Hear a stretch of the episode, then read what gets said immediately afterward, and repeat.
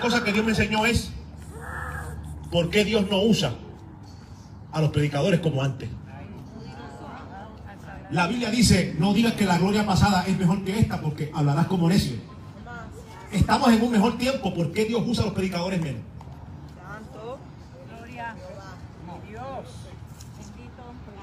¿Sabe lo que pasa? Le robamos a Dios. ¿Cómo le robamos a Dios? Muchas veces yo fui a orar por personas y en las campañas Dios me usaba. Escúchalo los que están por Facebook. No se agiten ahora que vengo fuerte. Gloria a Dios.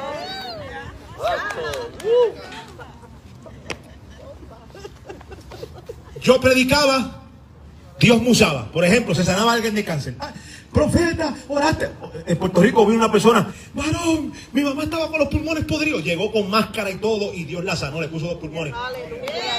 Escuche bien, gloria a Dios por eso. Pero lo que pasó después, varón, te quiero dar una ofrenda. Y uno comienza a coger las ofrendas de los milagros que Dios hace. Dios me llevó a la palabra y me dijo, ¿por qué los profetas como Elías y otros profetas yo los usaba? En la manera que yo los usaba. ¿Qué hacían ellos cuando le venían con recompensa? Negaban la recompensa. Y yo dije, oh Dios, yo te estoy robando. Yo me estoy lucrando con el don que tú me diste.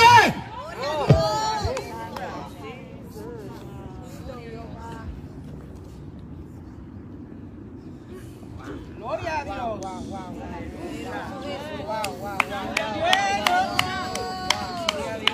Siempre a Dios. Cuando Dios me mostró eso, yo le pedí perdón a Dios. Y yo dije, Señor, yo no toco una ofrenda más. Ni por una profecía que se cumplió, ni por un enfermo que se sane. No vuelvo a tomar una ofrenda más porque eso no me pertenece. La razón por cual Eliseo no tomó ofrenda cuando aquel hombre se sanó de lepra fue porque Eliseo no fue el que lo sanó. Y eso es lo que pasa con los predicadores de hoy. Que cuando Dios hace milagros, entonces la gente está buscándolos a ellos. Varón, te voy a bendecir con esta ofrenda por lo que Dios hizo. No me bendigas a mí, porque yo no fui el que lo hice, yo solamente fui el instrumento. Y si yo cojo esa ofrenda, yo estoy tomando una recompensa que no es mía.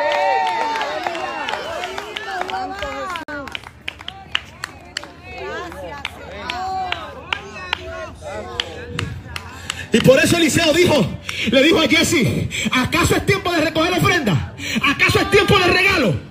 ¿Acaso es tiempo de recoger tierra y oro y plata? No es tiempo. ¿Por qué? Porque había un tiempo. En otro momento que estaban cocinando los profetas, vino un hombre con las primicias de su negocio y se las dio el profeta. Y el profeta alimentó a la gente. Ahí el profeta agarró el regalo. Porque hay un tiempo. Pero en tiempo donde una persona es sanada, donde alguien recibe una palabra, donde se cumple una profecía, ese es tiempo para que la gente venga a decirte, varón de Dios, toma. Como que si fuiste tú el que hiciste el milagro. Eso corrompe el corazón de los profetas. Eso corrompe el corazón de los ministros. Eso corrompe el corazón de la iglesia. Eso daña. Eso daña lo que Dios hace con uno.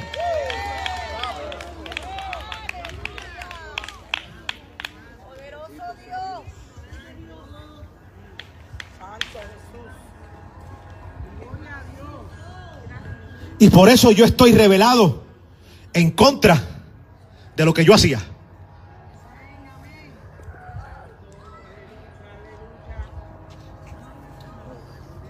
Lo hacía inconscientemente, pero lo hacía. Y por eso Dios no usa mucha gente.